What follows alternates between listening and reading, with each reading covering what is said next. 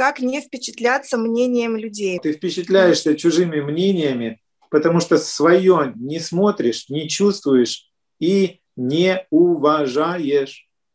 Собственные чувства. У тебя есть собственные чувства. Надо им дать полное уважение. Они не могут быть другими. Полное уважение к своим чувствам должно быть. Не надо их отрицать. Это твое сердце подсказывает тебе о чем-то. Так рассмотри, что они тебе говорят. Научись их рассматривать, прояснять для себя.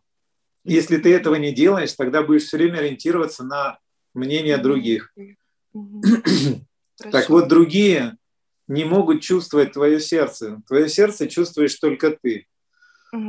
Так что дай себе себя.